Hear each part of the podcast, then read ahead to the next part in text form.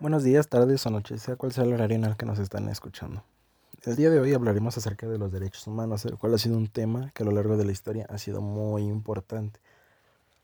Los derechos humanos son la respuesta que se dio debido a los daños que provocaban sufrimiento a las personas, por lo que los derechos humanos son la acumulación de principios, normas, reglamentos, sanciones y valores enfocados en la justicia. Sin embargo, los derechos humanos están divididos en tres épocas, ya que en base a estas las ideologías en las que se basan cambian. Uno de ellos es la modernidad.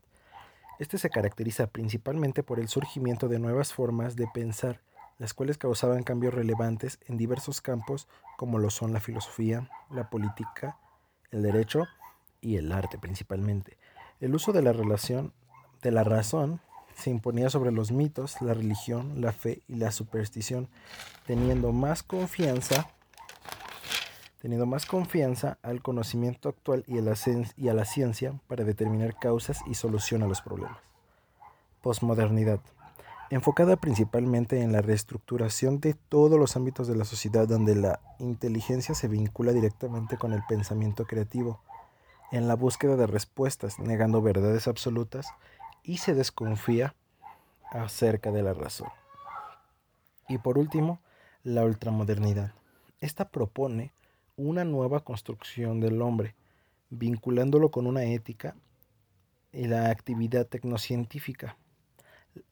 Esta, su enfoque principal, está basado en la búsqueda de la felicidad humana como, el, como la búsqueda de la solución y ejecución para los problemas de la vida, proponiendo la transformación de la indiferencia de la sociedad, evolucionando de una mercantilista, regionalista y cortoplacista a una nueva organizativa cuyo eje central es la ética.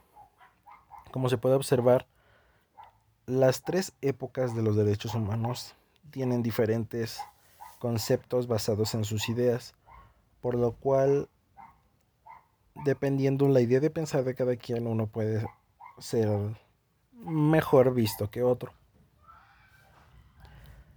Es por ello que cada uno de ellos se va adaptando a las nuevas formas de pensar de las personas.